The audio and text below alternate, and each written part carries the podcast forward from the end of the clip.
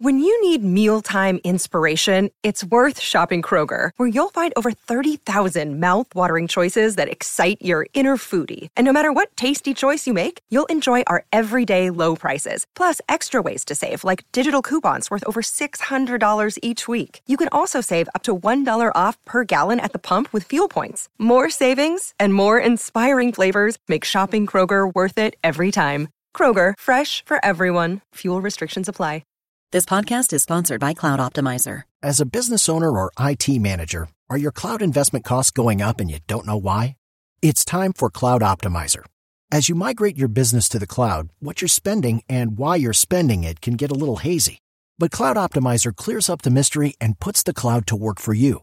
Cloud Optimizer starts by analyzing usage patterns, right sizing resources, leveraging discounts you may not be aware of, implementing automation, and much more. And by reducing unnecessary expenses and maximizing performance, Cloud Optimizer guarantees you a savings of five times what you spend for their service. As you utilize cloud based services more and more, you don't have to lose sight or control of your spend. You can stay agile, streamline your costs, and optimize your performance, plus save significant money with Cloud Optimizer. Make the cloud work for you with Cloud Optimizer. Get a free assessment and find out how much you can save by going to cloudoptimizer.com. Go to cloudoptimizer.com for your free assessment. That's cloudoptimizer.com.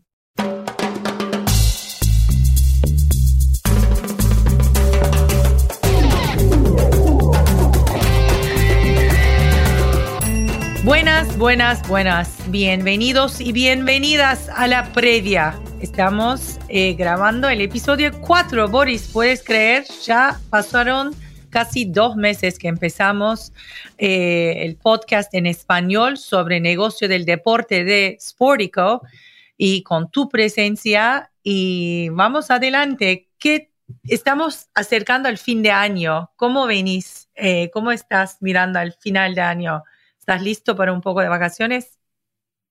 Hola Asla y, hola a todos. Efectivamente, casi dos meses. Eh, yo creo que cada vez entrando más en, nuestro ritmo y, bueno, episodio de final del año, no podemos hacer nada diferente a hacer un poco de predicciones para el 2023. Estas, estas listas de fin de año siempre son muy interesantes. Podemos dejar las predicciones eh, en, la pizarra, en el tablero y podemos ir viendo durante el año eh, pues a qué acertamos, a qué no, etcétera. Entonces, yo creo que hoy tenemos cuatro temas principales de los que queremos hablar para el 2023. Entonces, pues vamos adelante. El primero, eh, la industria de, de, los medios, ¿no? Eh, y qué va a pasar en el 2023. Hay muchas cosas a nivel global, pero específicamente también en, en, Estados Unidos, unos deals muy importantes que estarán pasando. Vamos a dar nuestra perspectiva sobre eso.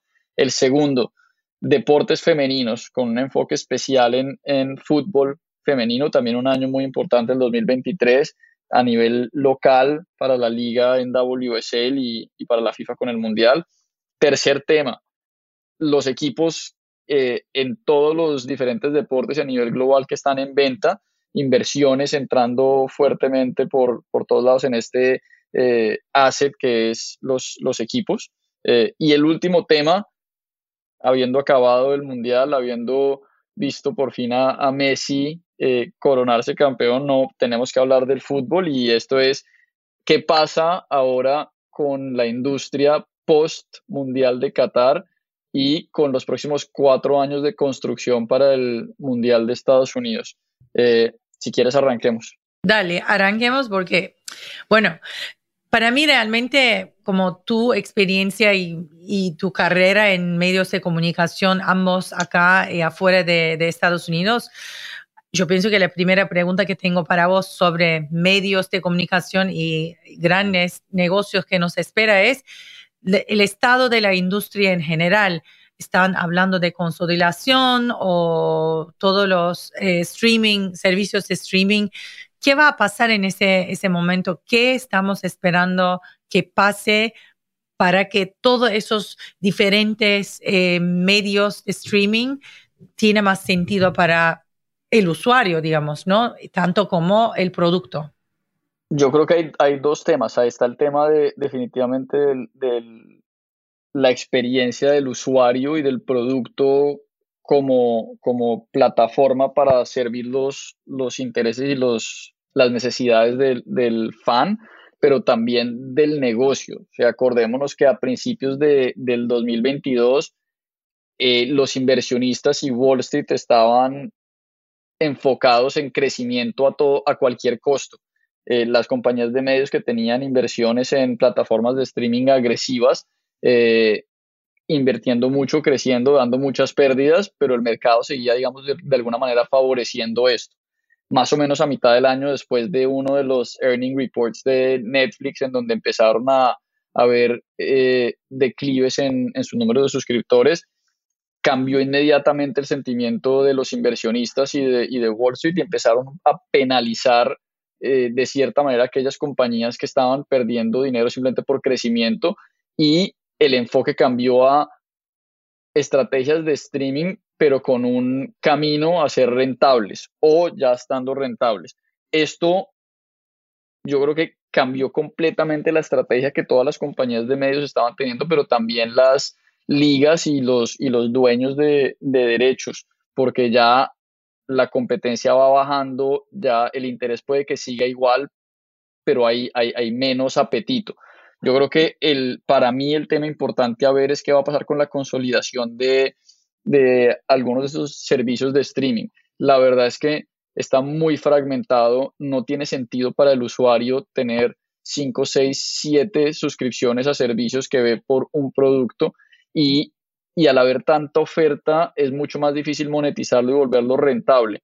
Yo estoy seguro que, veremos unos movimientos grandes, bien sea por eh, mergers and acquisitions o joint ventures de cierta manera, en donde estos servicios buscarán volver al, paquete, al bundle, eh, para poder ofrecer un servicio que tenga más sentido para el usuario y esa consolidación eh, usualmente lo que lleva es otra vez, pues obviamente a menos competencia y el valor de los derechos se va a ver afectado. Eh, siempre se habla de cuándo se va a explotar, digamos que la burbuja de los valores de los derechos. Yo no creo que sea una burbuja a nivel general. Los derechos premium siempre van a costar más y siempre van a seguir creciendo. Cuando hablamos de, los deals que hace eh, la NFL, eh, digamos ahorita la Champions League, la NBA, ese tipo de derechos va a seguir creciendo exponencialmente. Hay muchos otros derechos que sí se vieron beneficiados por la, el exceso de competencia y de inversiones desmedidas, eh, y esos que son, digamos, en la parte baja del, del, de la lista de prioridades, esos sí que van a sufrir. Yo creo que va a haber mucho menos apetito por invertir en esos derechos de nicho y inclusive me atrevería a decir que van a tener problemas con siquiera tener distribución. Eh, entonces, hay, hay, que, hay que estar muy pendiente. Yo creo que hay dos deals específicos que vale la pena que estemos viendo en el 2023. El primero, el deal de la NBA, de los derechos domésticos en Estados Unidos. Eh, se ha hablado mucho de, de, si con esta consolidación el valor se va a ver impactado o no. Yo creo que no. Yo creo que van a exceder el valor que, están proyectando y esperando. Y un poco mi predicción sería que Warner Brothers Discovery va a tener que sacar la chequera y pagar lo que le toque pagar por retener estos derechos. No se pueden dar el lujo de perderlos, aunque están en un, en un periodo de recortes muy agresivo y, y han sido muy criticados. La acción ha caído muchísimo desde que se completó la, transacción, pero no pueden perder estos derechos.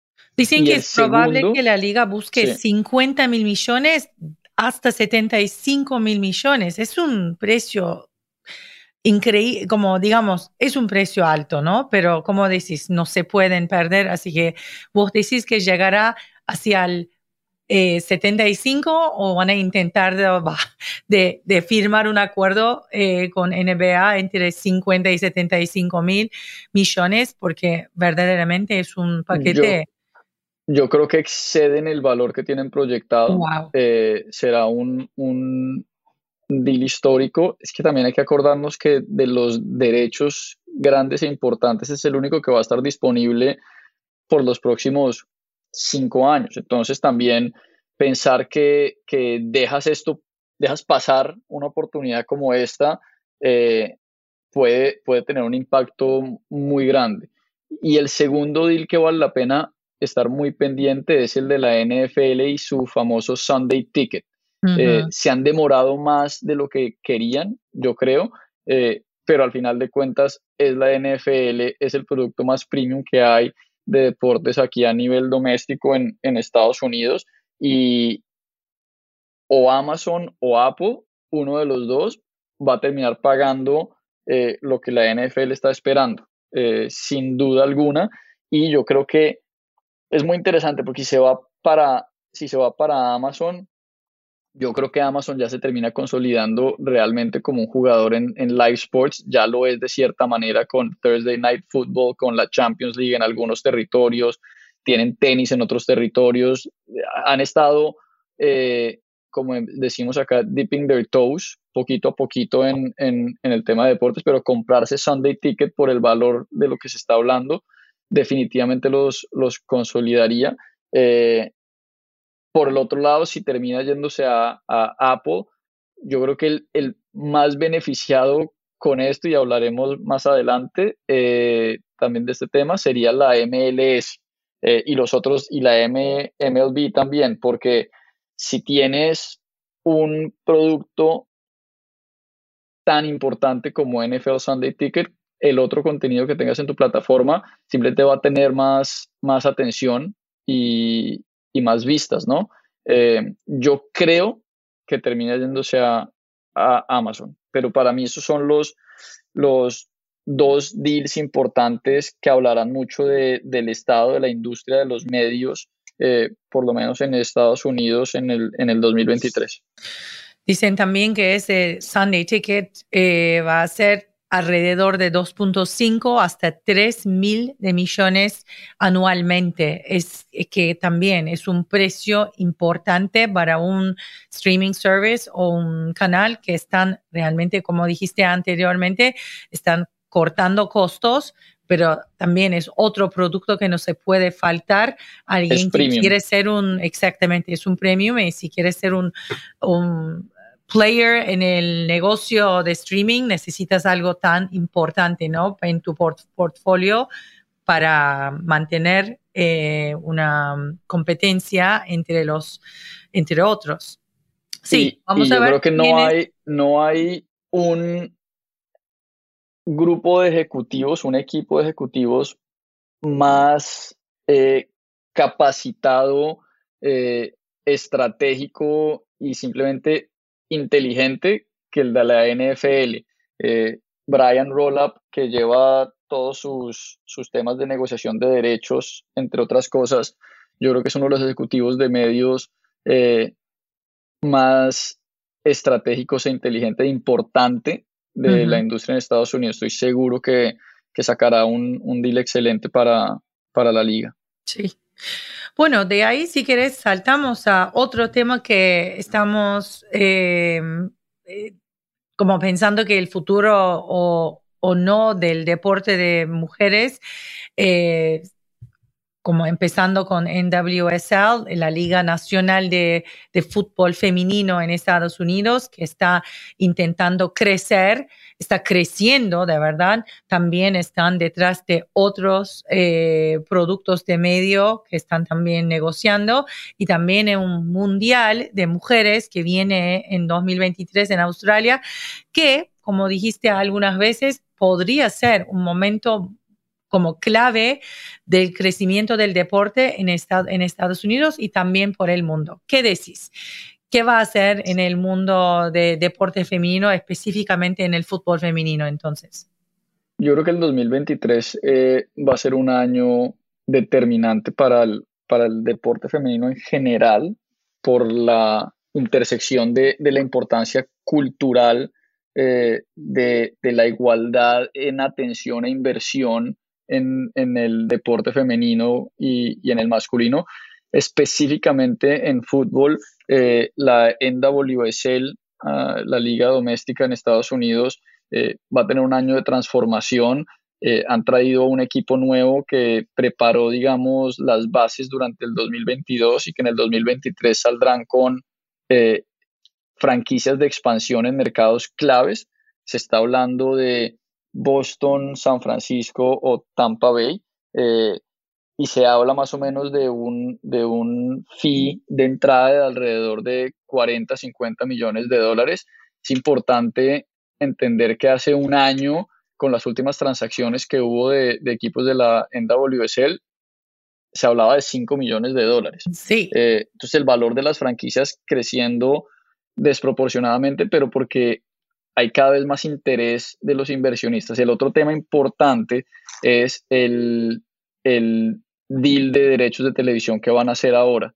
Em, en este momento los derechos los tienen repartidos entre CBS slash Paramount eh, Plus y Twitch. Yo creo que... Twitch un momento. Para mí Twitch está como haciendo muchísimo esfuerzo para ser un, un, un, jugador, digamos, importante en el, el, mundo de streaming que hace unos años atrás no tenía tanta fuerza, pero con este deal, más en España, con la Liga de Reyes que hablamos en el primer episodio con Iker, Twitch está poniendo mucha, mucha plata en el, en el negocio, ¿no? No sé si mucha plata, la pero verdad, pero sí mucho interés. Eh, yo creo que, que Twitch hasta ahora ha sido un, una alternativa interesante para tener a, un alcance con una audiencia más joven, pero realmente no han entrado a invertir cantidades importantes en tener derechos en exclusiva. Y la verdad, yo no sé si necesariamente la audiencia y el perfil de, usuario de Twitch necesariamente sea una alternativa completa para un eh, deal de derechos que lo puedas, digamos, balancear o lo pongo en televisión o lo pongo en Twitch, la audiencia a la que le llega es diferente. Yo creo que puede ser una plataforma interesante que complemente eh, un acuerdo de, derechos, digamos, más tradicional. Pero en este caso de la NWSL, eh, en su momento, pues funcionaba bien porque les daba eh, una audiencia global, digamos que a escala, no sé si era la mejor alternativa que tenían, pero ahorita yo creo que este nuevo acuerdo de derechos de televisión que harán va a ser, digamos, un poco más o más tradicional en streaming, pero con una compañía que tenga una, una estrategia de streaming ya consolidada, puede ser un ESPN, puede ser, inclusive se habla de Apple, eh, como complemento al, al, acuerdo que tienen con la MLS y sobre todo por un punto interesante y es que Apple está buscando derechos que pueda comprar a nivel global, que no estén eh, partidos por territorios. Eso fue lo que les atrajo del deal con la MLS y la NWSL simplemente por el perfil que tiene ahorita no tiene derechos internacionales que lo limiten, así que de pronto Apple termina yendo por los derechos de NWSL y, y ahí a ver qué pasa. También, como, la, como siempre hablamos de la demográfica, quién está mirando esa eh, fútbol femenino y masculino en Estados Unidos es una audiencia muy joven, muy mucho más tecnológicamente avanzado que los otros y están realmente consumiendo muchas cosas o en sus computadoras o en, en manera de sus teléfonos. Si cualquier partnership que viene tiene sentido que viene por un lado más nuevo, con un medio de comunicación más moderna, ¿no? Como más de los, en vez de linear. Pero estoy también leyendo que también el valor de, de, deal que van a hacer con cualquier medios de comunicación también va a llegar a ser un como un, un mil millones de dólares también, que es un precio ¿El de quién? ¿El de NWSL dices? NWSL, que podría llegar a ser tan grande, dicen algunos, algunos personas que hablábamos, pero no sé si eso sería una manera compartida entre diferentes medios y llega a ser un cinco años por un mil millón, no por, no, por año. No, no, no sé, me, eh, Parece muy alto. Yo creo que todavía, todavía sí está muy alto. O sea, ten en cuenta que el deal de Apple con la MLS son 250, millones al año. Eh, yo creo que, y ahorita en este momento el deal de NWSL son creo que 3 o 4 millones de dólares al año. O sea, si por bien que les vaya, llegarán a 20 al año o algo así, que sería un crecimiento importantísimo, pero, pero eh, hasta, ahí, hasta ahí va. O sea, esto, esto es de construir de a pocos y más allá de tratar de llegar a un número alto ya, lo que deben tratar de hacer es cuál es la mejor estructura de un deal que en los próximos cinco años les permita invertir y en el siguiente ciclo salir y, seguir, digamos, con ese crecimiento exponencial. Pero eh, yo creo que, que, si termina yendo por 20 millones de dólares al año es, es, es ya una ganancia importante. Y lo último en este, digamos que en este eh, análisis del, del fútbol femenino o deporte femenino en general es el Mundial de Fútbol del 2023 en Australia y Nueva Zelanda.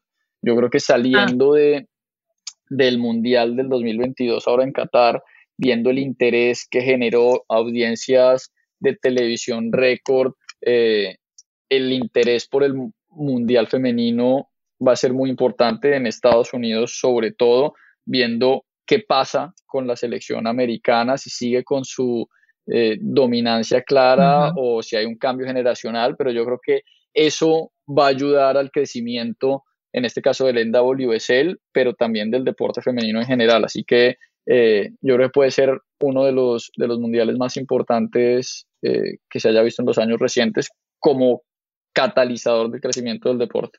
Así que para ti 2023 va a ser un año para las mujeres en deporte, va a ser predicciones que vamos arriba con deportes femeninos. Qué bueno. Sí. Qué bueno. Y, y, nuestro corresponsal de deportes femeninos, Emily Karen, esperamos que va a ser muy, muy, muy ocupada el año que viene. Así que vamos al próximo tema que mencionaste que a mí me fascina, el tema de ventas. Ahí, ¿te acuerdas? tenemos como casi, a ver, ¿cuántos equipos a la venta? Más de 10 equipos a la venta. Creo que la última vez que contamos de todas las ligas de fútbol europeo, de fútbol doméstico en Estados Unidos, fútbol femenino, básquet, béisbol, fútbol americano, todos. Eh, yo creo que aquí, habiendo hecho este, este resumen, el, el gran problema, porque yo creo que será un problema, es que hay muchos equipos a la venta y aunque hay perfiles diferentes, lo que genera es que haya un mismo grupo de posibles compradores con muchos assets a la venta. Yo creo que eso termina afectando el precio de alguna manera simplemente porque hay, hay menos competencia. Yo creo que eh, veremos deals eh, históricos con, con valores récord para los equipos que están a la venta en las ligas americanas. Ya lo hemos hablado aquí en el, en el, en el show antes que eh, la estabilidad, el modelo de negocio en donde se da prioridad al, al profitability, a la rentabilidad de los equipos, hace que sea un, un asset preciado. Yo creo que el equipo de fútbol americano de Washington, los Commanders, se va a vender por, por un precio récord, igual que los Phoenix Suns. Eh, ¿Qué decís? ¿Más de 5 billones? 4.85 es el precio que están pensando. ¿Van a llegar y o pasar el precio que está sugerido? Yo creo que será más que lo que se pagó por, los, por los Denver Broncos. Eh, no sé si llegue a, a, los 5 o no, pero, pero será más de lo que se pagó por los, por los Denver Broncos sin duda. Eh, y en el de la NBA con el nuevo, uniéndolo con el tema anterior, pero con el nuevo deal de medios que se va a hacer, eh, yo creo que el, el, valor de los Suns también será eh, por encima de tres y medio seguro. Wow, porque nuestra predicción es o digamos, el evaluación del equipo es 1.9 mil millones de, de dólares, así que no sé, llegar a tres será, bueno, un, un mil, un mil millones más de lo que está previsto, que es increíble. Y Manchester y Liverpool, decís, también se vende encima del precio previsto. Eh, yo creo que Manchester y Liverpool se venden por un, por un valor que no estará muy lejano de lo que se vendió Chelsea. O sea, yo creo que cuando se habla de de Manchester United vendiéndose o a una valoración de 7, 8 billones, yo creo que es completamente eh, irrealista, la verdad, eh, y no creo que, que, el que, el negocio de una transacción así a esos valores tenga sentido, pero será más de lo que se pagó por el Chelsea. Ese es uno de los que más se va a ver afectado por, por el timing de salida al mercado al tiempo. Eh, tienes dos de los eh, famosos Big Six de la Premier League saliendo a la venta al tiempo. yo creo que serán transacciones un poco diferentes. Yo, yo creo que la venta de Liverpool será una venta completa puede que la del United no sea una venta completa, sino simplemente una inversión, eh, manteniendo la estructura un poco similar, pero ese sí tiene que verse afectado por, por, el timing del mercado.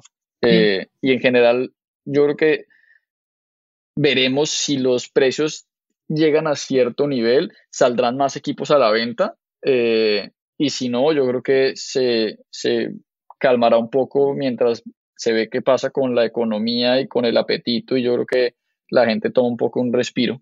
Sí, y también quiero decir acá, no sé si te parece, pero lo, todos que nos estén escuchando, por favor, mándanos en los comentarios cuando escuchen el episodio, mándanos sus predicciones. ¿Quién va a comprar esos equipos? ¿A cuánto se venden? Por favor, estamos muy curiosos curiosos de escuchar también sus opiniones sobre 2023, así que no nos dejan eh, esperar y pongan en los comentarios sus predicciones también, así sabemos eh, qué ustedes opinan, ¿no? porque también me encantaría saber, además de nosotros, qué es eh, lo que otros tienen en la mente. Y para mí, como antes de cerrar, nuestro último episodio de 2022, que es, no puedo creer, llegamos tan rápidamente al final de este año, Boris. Fue como yo pienso que el último mes con el Mundial me hizo pensar más rápido y como pasaron un mes casi como una hora. Y antes de cerrar el episodio, también hablamos un poquito de eh, dos predicciones que también queremos saber cómo va a ser el mundo post-mundial de Qatar y hacia el mundial de Estados Unidos, como mencionaste, qué son las predicciones que tenemos en sentido de, de la Liga Nacional de Fútbol acá, Major League Soccer, también eh, cómo van a usar el momento con Estados Unidos, México y Canadá y más que nada con Leagues Cup que arranca este verano también para traer un poco más de eyeballs al deporte de dos países eh, vecinos. Y también escuchamos recién de Gianni Infantino que está poniendo un nuevo torneo en el, en el, el año de fútbol que ya está muy lleno y cómo esas cosas van a impactar. impactar. Y último, mi pregunta para vos es sí o no hay una posibilidad, decís, o tiene sentido que Messi viene a jugar en Estados Unidos, como hablábamos hace dos meses atrás, porque había un rumor, una, pienso que algunas personas estaban mencionando su nombre junto a Inter Miami. Así que pensé que puse todo en, un, momento para vos, pero vamos rápidamente a hablar de que el, los ojos del, del fútbol mundial y de la industria del deporte en general se vuelcan a Estados Unidos desde ya, eh, digamos que a Norteamérica, con el Mundial de Estados Unidos, México y Canadá en el 2026. Y, y cuando me refiero a los ojos del mundo es desde las ligas, no solo las domésticas, sino las internacionales, tratando de ser parte del crecimiento y del y de la atención que habrá en el deporte en Estados Unidos en los próximos cuatro años, yo creo que veremos muchas ligas europeas, equipos, confederaciones, todas haciendo jugadas para tener más presencia en Estados Unidos, desde la Premier League, la Liga, UEFA, FIFA, Liga MX, etcétera. Eh, obviamente MLS también tratando de capitalizar en eso, como hablábamos ahora en WSL también y parte de eso vendrán transacciones de jugadores, digamos, mencionas tú lo de Messi, yo creo que, que si, si hay un momento en el que tendría sentido que una figura para el negocio, no estoy hablando de la parte deportiva, pero para el negocio, que una figura como Messi viniendo de ganar el Mundial venga a Estados Unidos, ayudaría con el interés de la gente, las marcas, las compañías de medios, etcétera, por el deporte en este país, que yo creo que será clave otra vez en los próximos cuatro años. Veremos eh, los tours de verano de los equipos, las ligas con más interés de pasar tiempo acá. Eh, va a haber más presencia de, digamos, oficinas regionales, eh, de torneos. Hablabas tú del de, anuncio de Infantino sobre el, el Club World Cup expandiéndose. Yo tengo mis reservas, la verdad, sobre el formato porque creo que el calendario está bastante apretado y no se está pensando en el bienestar de los jugadores, pero no me sorprendería que parte de, lo que trate de hacer, no creo que lo vayan a poder hacer porque tendrá mucha oposición, pero lo que trate de hacer sea decir que hay un mundialito, como le decimos al Club World Cup, eh, en Estados Unidos antes del, del 2026.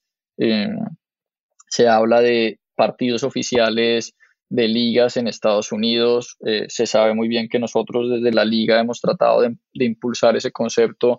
Yo creo que se desbloqueará antes del 2026. Eh, entonces, digamos, el Leagues Cup en el 2023 también será una, una buena muestra de lo que pueden hacer México y Estados Unidos y Canadá juntos realmente eh, como, digamos, una liga regional los ojos del mundo y, del, y del, de la industria desde el punto de vista de fan y, y, del negocio puestos en, en, Estados Unidos.